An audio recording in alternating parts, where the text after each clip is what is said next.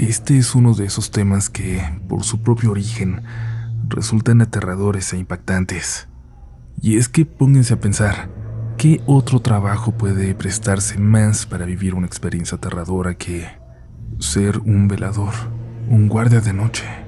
Alguien que tiene que ir a investigar esos ruidos raros, esas sombras de las que huiríamos cualquiera de nosotros. Esperamos que a todos los que nos estén escuchando, precisamente en esas rondas nocturnas, hoy les toque un turno tranquilo. Pero si no, si por algún motivo no es así, si escuchan un llanto en la noche, si ven en sus cámaras una figura que no debería estar ahí, por favor tengan mucho cuidado y pongan mucha atención. Quizás ustedes pueden ser protagonistas del siguiente episodio. Y bueno, por cierto, hoy hay para ustedes incluso una historia muy pequeñita, pero que sucedió aquí, a unos metros abajo desde donde escribo esta historia, al guardia nocturno de mi edificio. Ha llegado el momento de apagar la luz, de dejarse llevar y sumergirse en las historias a continuación. Mi nombre es Uriel Reyes y tú ya estás entrando en los siguientes relatos de la noche.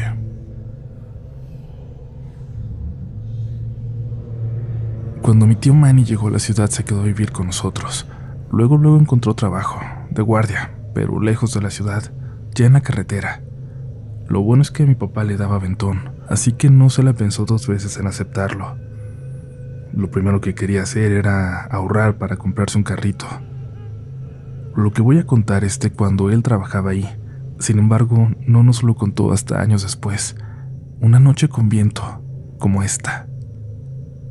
Cuidaba un terreno muy grande al lado de una fábrica, donde se guardaban trailers y material. Y el mismo día que él empezó, inició también su compañero. Un supervisor se quedó todo el turno de esa noche para explicarles lo que había que hacer. Era muy importante que dieran todos los recorridos en orden y que revisaran de punta a punta el lugar. Les comentó que habían sufrido allanamientos en varias ocasiones muy recientemente y los veladores que tenían se seguían yendo del lugar. Los últimos habían renunciado al mismo tiempo, y los días anteriores a que ellos llegaran, se habían tenido que quedar supervisores de la compañía porque ningún otro guardia aceptó ese turno de la noche. Preferían renunciar antes que ir ahí. Aquella primera noche estaban los tres en la pequeña caseta de guardia, hecha de paredes muy delgadas que dejaban colarse el frío. Dieron sus rondas, aprendieron la rutina. Todo parecía ir completamente normal pero dice mi tío que sí se veía que podía llegar a ser un trabajo peligroso. El lugar era grandísimo y no había nada cerca. Era imposible pedir ayuda si alguien se metía y ellos no podían portar armas, solo el supervisor. A eso de las 3 de la mañana se metieron a la caseta y el supervisor cerró la puerta. Les dijo que esa hora la podían tomar para descansar, que podían turnarse para dormir un momento. Pero cuando mi tío Manny estaba quedándose dormido, algo extraño se escuchó.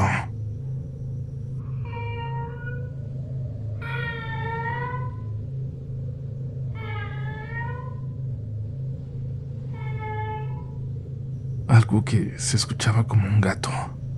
Le preguntaron al supervisor si había gatitos ahí, si había alguna mascota en el lugar.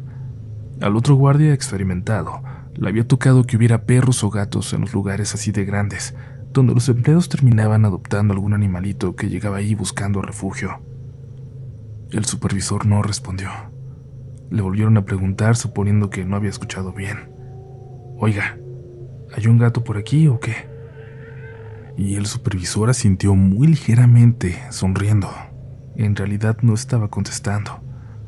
Le preguntaron si lo dejaban entrar, si le abrían la puerta, eso que se escuchaba allá afuera, pero rotundamente dijo que no que no salieran a buscarlo, que no le podían abrir a ningún animalito que escucharan.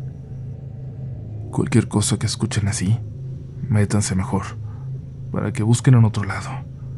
Pero aquí no pueden entrar. Por ningún motivo vayan a abrir. Se escuchaba que aquel animal andaba en el techo, pero el supervisor no quiso salir. Mi tío dijo que se le hizo triste, pero si no iban a poder tenerlo ahí, el señor tenía razón. Lo mejor es que se fuera para otro lugar, donde sí pudieran resguardarlo. Cuando terminó el turno y abrieron la puerta, el supervisor les dijo nuevamente antes de despedirse que no le hicieran caso a los animales, que cerraran bien y nada más, que no fueran a abrirles. Pasaron algunas semanas y siempre a esa hora de descanso llegaba el mismo gatito. Cerraban bien la puerta y hacían como que no lo escuchaban, como si no hubiera nadie ahí para que se fuera. Se les hacía algo raro que en el resto de la noche no había señales del animal, que solo llegara a esa hora. En una ocasión vieron un carro que se estacionó en la entrada del lugar, a eso de las 11. No había ninguna notificación de que alguien fuera a llegar. Se asomaron a preguntar si buscaban algo, si buscaban a alguien, pero el carro se fue en cuanto los vio acercarse. Los tipos en él realmente parecían sospechosos, así que esa noche dieron más rondines de los acostumbrados, incluido a la hora del descanso, a las 3 de la mañana. Cuando terminaron la ronda caminaron hacia la caseta, de pronto, el compañero le preguntó a mi tío si no veía algo arriba del tráiler, a unos 50 metros de donde estaban. Era demasiado lejos y estaba oscuro. Mi tío no lograba ver nada. En serio, fíjate bien. ¿No ves como alguien parado ahí? Pero mi tío no lo alcanzaba a ver, así que se acercaron y echaron la luz. Pero todo estaba normal y el compañero le dijo que había creído ver a alguien ahí, parado, viéndoles.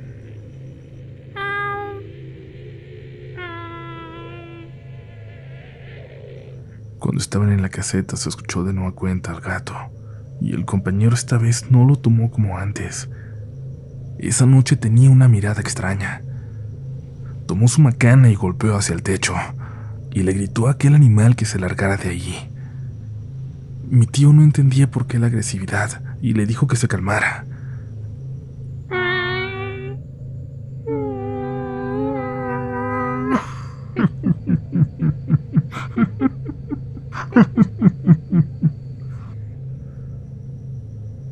Que sea que estaba allá arriba, no era un gato. Los dos lo tuvieron muy claro en ese momento. Cerraron bien y eso que estaba en el techo de pronto empezó a caminar, pero muy pesado. Nunca antes lo habían sentido así. Ya no se atrevieron a salir en toda la madrugada, hasta que amaneció. Los dos renunciaron esa mañana. Y eso, por ejemplo, sí lo recuerdo. Ver a mi tío ese día de nuevo con el periódico en la mesa, buscando vacantes. Esa noche, cuando escucharon al gato, había mucho viento, justo como la noche en que me lo contó justo como una noche como esta, en la que les escribo la historia. Decía mi tío que cuando escuchaba gatos a lo lejos, en noches de viento así, aún se preguntaba qué es realmente lo que andaba allá afuera, en la noche.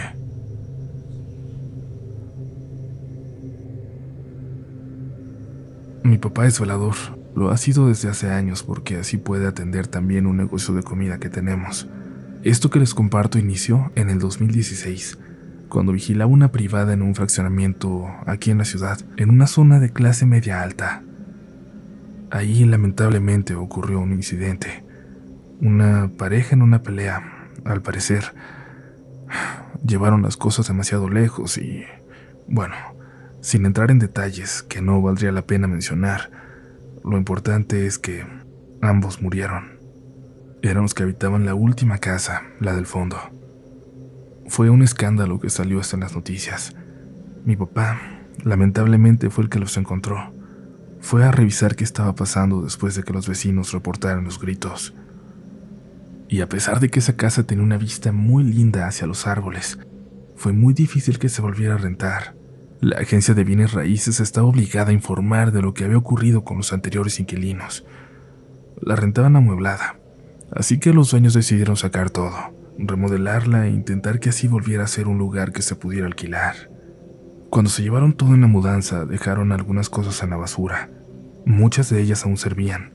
Mi papá se dio cuenta que algunas de las personas que trabajaban en la limpieza de otras casas se llevaron cosas de las que dejaron ahí. Él se acercó en la noche que llegó. Se encontró una televisión, pero era muy peculiar.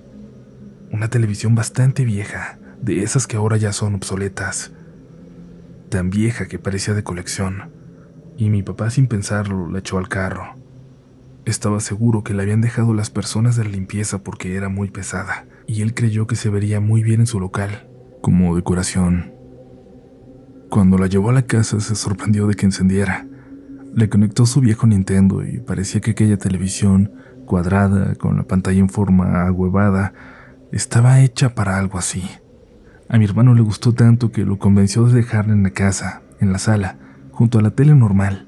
Y a los dos se les hizo un vicio ponerse a jugar esos viejos juegos de Nintendo que le estaba enseñando mi papá a mi hermano. Una noche, mi hermano y yo escuchamos que la televisión se prendió, ya en la madrugada. Los dos compartíamos cuarto. Mi mamá estaba durmiendo, mi papá trabajando, pero no dijimos nada. Solo nos quedamos callados e intentamos dormir.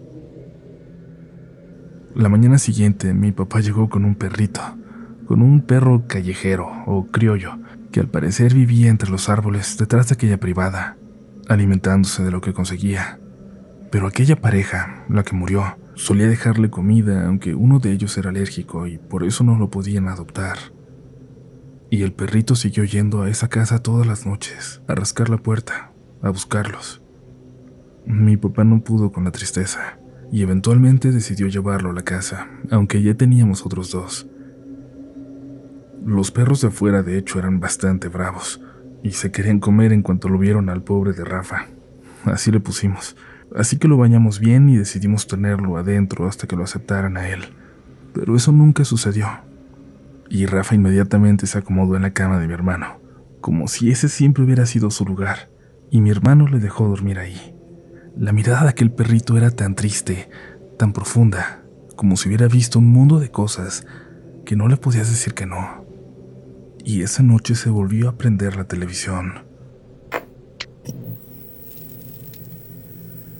Rafa inmediatamente se paró, mirando atento hacia la puerta. No ladraba, solo miraba atento, pelando los dientes. Esa vez escuchamos claramente pasos en la sala, pero de nuevo, ni mi hermano ni yo nos atrevimos a salir. De verdad, queríamos convencernos de que no era nada y decidíamos no salir, decidíamos ignorarlo y no contarle a mi mamá. Creo que sentíamos que cuando por fin le dijéramos, iba a ser oficial Teníamos fantasmas en la casa. Se volvió una rutina. Empezó a ocurrir ahora todas las noches, hasta que finalmente mi mamá también lo escuchó. Cuando lo hizo se levantó, tocó a la puerta y nos preguntó si estábamos ahí adentro. Le dijimos que sí. Nos preguntó entonces si habíamos escuchado cómo se prendió la televisión. Abrimos la puerta. Le dijimos que se prendía todas las noches. Y esto era especialmente extraño porque era una de esas teles que se prenden con botón, sin control remoto. Tienen que hacerlo físicamente. Mi mamá fue a ver. Escuchamos sus pasos dirigirse a la sala y luego cómo apagó la televisión. Regresó a nosotros y nos dijo que no era nada, que seguramente era alguna falla y nada más. Seguro que por eso nadie se la llevó, que por eso se la pudo traer su papá. Nos dijo muy tranquila y se fue a dormir. Y creo que eso nos dio tranquilidad a nosotros. Estábamos aún en una edad en la que si mi mamá estaba tranquila y nos decía que todo estaba bien, nosotros íbamos a convencernos de lo mismo. Pero la televisión se volvió a encender minutos después. Esta vez escuchamos algo, algo que le siguió. La voz de un hombre. Rafa empezó a ladrar. Mi mamá salió rápido, tampoco se había dormido. Nos abrió la puerta y dejó salir a Rafa. Le dijo que corriera a la sala y el perrito obedeció.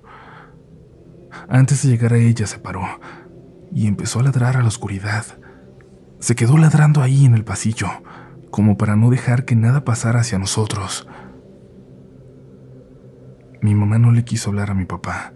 Le marcó mejor a un tío que vivía cerca. Cuando él llegó salimos todos a ver a revisar la casa, pero no había nada raro en la sala. Solo la televisión estaba tirada sobre la pantalla, como si alguien lo hubiera empujado del mueble. Y la sacamos al patio. Cuando mi papá llegó en la mañana nos preguntó por qué lo habíamos hecho, por qué la habíamos tirado.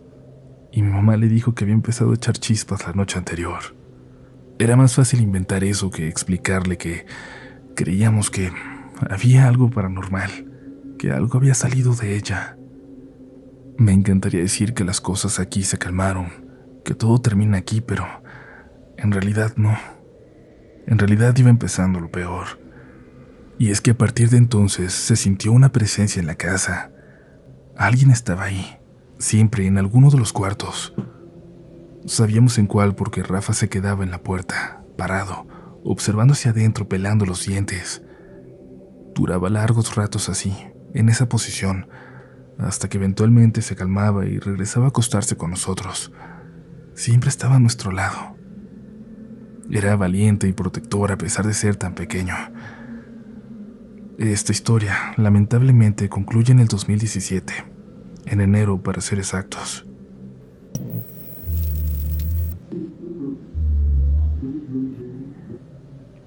Una noche nos despertaron unos pasos afuera, justo detrás de la puerta de nuestro cuarto. Y luego aquella voz, la misma voz que escuchamos en la sala cuando aún estaba la televisión. Rafa empezó a ladrar como loco hacia la puerta. Lo dejamos salir. Corrió hacia la sala y lo escuchamos ladrar enojado, apenas en dos ocasiones y luego completo silencio. Mi mamá corrió hacia la sala. Rafita estaba tirado. Mi mamá nos gritó. Salimos todos y lo subimos al carro para llevarlo al veterinario. Parecía que, que ya estaba muerto. En la sala, cuando salimos, y esto lo recuerdo muy bien porque se quedó marcado en mi memoria, había un olor a quemado, pero como cuando apagas una madera con agua, ese olor que te lastima la nariz. Aunque lo llevamos a tiempo al veterinario y Rafa pasó la noche ahí, su corazón no soportó. Murió por la mañana, pero, pero al menos cuando, cuando eso pasó, Estábamos mi hermano y yo abrazándolo. Y creo que así es como debe morir un perrito, rodeado de mucho amor. La expresión que tenía en el rostro no era de dolor, ni de miedo, realmente era de tranquilidad. Lo más extraño es que ya han pasado años y nunca más ha vuelto a ocurrir nada extraño en esta casa. Ni los sonidos, ni los olores, el miedo, las voces todo se fue. Mi mamá nos ha llegado a platicar las teorías que tiene al respecto. Hay una que me convence. Lo que sea que se haya llevado Rafa esa noche, no lo venció. Nunca pudo hacerlo, aunque a Rafita le costó la vida.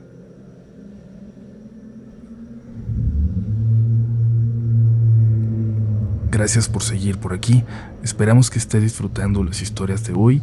Nos habían pedido mucho un episodio al respecto y pues bueno, ojalá, ojalá que las historias estén a la altura. Te invitamos a volverte parte de la mejor comunidad de todo Internet, de la comunidad Relatos de la Noche. Lo único que tienes que hacer es suscribirte a este espacio para que no te pierdas ni un solo episodio nuevo. Recuerda que si entras a rdlnoficial.com vas a encontrar mucha información sobre todo lo nuevo en este proyecto, un formulario para dejarnos tu historia por allá y claro, como siempre, te invitamos a seguirnos en tu red social favorita, en todas estamos como RDLN Oficial. Va a ser un gusto poder saludarte y platicar contigo, leer tus historias, que nos muestres cómo escuchas el programa y en fin, lo que nos quieras compartir, por ahí vamos a estar. Pero ahora es momento de continuar. Y qué mejor que terminar con esta historia que ocurrió aquí, muy cerca de este donde les estoy hablando. ¿Te atreves a escuchar? Me da un poco de pena compartir esta pequeña anécdota y también, si les soy completamente honesto, algo de miedo. Tengo poco tiempo aquí y no puedo pedir mi cambio. Pase lo que pase, sea lo que sea que anda por ahí, si la veo de nuevo, pues no puedo hacer nada. Me tengo que aguantar. Aquí en el edificio hay dos niveles de estacionamiento, uno en la primera planta y el otro a un nivel subterráneo. Las dos son bastante tranquilas. Como hay pocos departamentos, hay poca gente entrando y saliendo. Muy pocos movimientos al día, sobre todo en la noche. Pero mire, hace apenas unas dos semanas llegó una señora en la madrugada, a la una de la mañana más o menos, al estacionamiento del sótano. Su lugar es uno de los del fondo, el penúltimo. Detrás de ella solo hay una camioneta más. Cuando dejó su coche, en lugar de subir por el elevador, vino hasta el lobby para comentarme algo. Me preguntó si había alguien haciendo limpieza a esa hora. Yo sonreí y le dije que no. Nadie del personal de limpieza trabajaba de madrugada, solo estaba yo. Me agradeció y se fue. Escuché que llegó hasta el elevador, pero no subió. Después de unos segundos se detuvo y regresó. Me preguntó si había alguien en el estacionamiento, alguien que acabara de llegar o estuviera haciendo algo en su coche. Le dije que yo no había visto nada, pero que si gustaba iba a revisar. Me dijo que sí. Me pidió por favor que lo hiciera. Me dijo que detrás de la última camioneta pudo ver parada, asomándose por la ventana, a una mujer. Al escucharlo, la adrenalina me llenó en ese momento. Le dije que se subiera a descansar, que yo iba a dar una vuelta y revisaba, pero me esperó, e incluso caminó unos metros detrás de mí. Bajé al estacionamiento. Se veía frío y oscuro, como nunca lo había sentido antes. Mientras caminaba se iban encendiendo las luces con mi movimiento. La señora me esperó cerca del elevador. Llegué hasta su coche. Revisé todo y estaba intacto. Caminé para rodear la última camioneta, detrás de la cual había dicho ver a aquella mujer. No vi nada, pero lo que sentí fue muy extraño. Sentí mucho frío en mis brazos, en mi espalda, pero no vi nada. Fue solo una sensación, fue solo una sensación muy extraña y, aunque ella ya no me dijo nada, por un momento sentí que la señora la experimentó también. Y así quedó. Yo intenté no pensarlo mucho, pero estuve dando muchas vueltas a ese nivel del estacionamiento. Luego pasaron días y sentí que todo había vuelto a la tranquilidad. Ningún sobresalto, nada raro, ni un solo sentimiento de que hubiera algo fuera de lo normal. Hasta que hace unos días salió uno de los vecinos muy temprano, como a las tres y media de la mañana. Ese que es muy especial y que siempre nos está llamando la atención, el que se queja de todo. Salió en su auto del estacionamiento. Llegó a la calle, pero se detuvo enfrente del edificio. Desde ahí me hizo señas para que fuera. Salí a pesar del frío.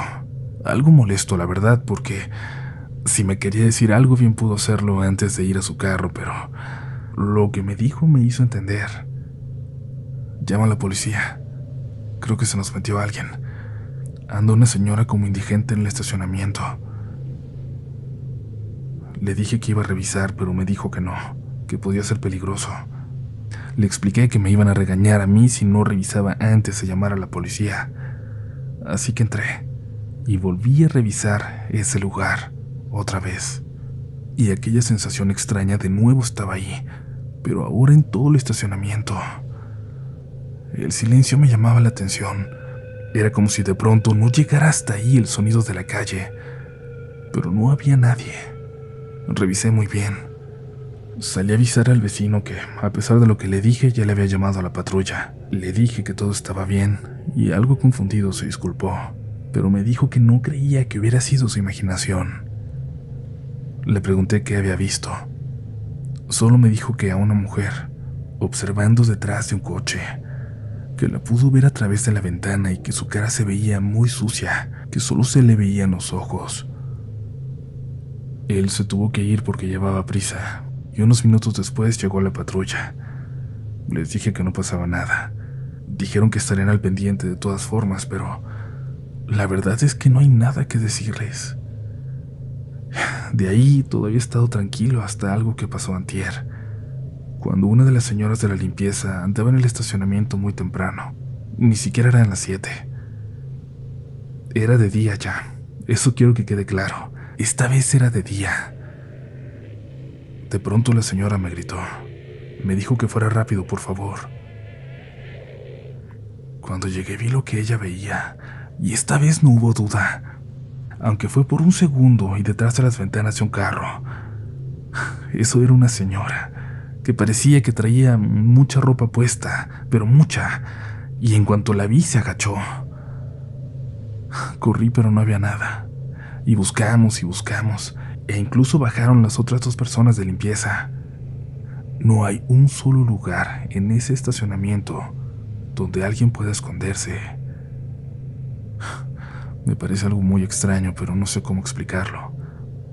Para ser un fantasma, siento que lo hemos visto demasiado definido. No sé, no me los imaginaba así, como ver a una persona real. Por otro lado, es también difícil de explicar esa sensación. Los fantasmas se sienten también, o solo se ven. Gracias por la confianza y por creer, y ojalá que no les toque a ustedes ver. De los guardias, solo a mí me ha tocado. Mis compañeros no han visto nada. Aún.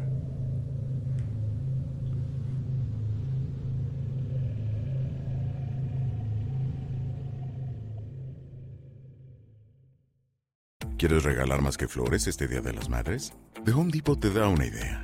Pasa más tiempo con mamá plantando flores coloridas, con macetas y tierra de primera calidad para realzar su jardín. Así sentirá que es su día todos los días. Llévate tierra para macetas Bigoro por solo $8.97 y crece plantas fuertes y saludables dentro y fuera de casa. Recoge en tienda y sigue cultivando más momentos con mamá en The Home Depot.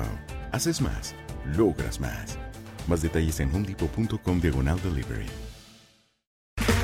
Okay, round two. Name something that's not boring. A laundry? Ooh, a book club. Computer solitaire, huh? Ah, sorry, we were looking for Chumba Casino. That's right. ChumbaCasino.com has over 100 casino style games. Join today and play for free for your chance to redeem some serious prizes. ChumbaCasino.com. No purchase necessary. Forward prohibited by law. 18 plus terms and conditions apply. See website for details.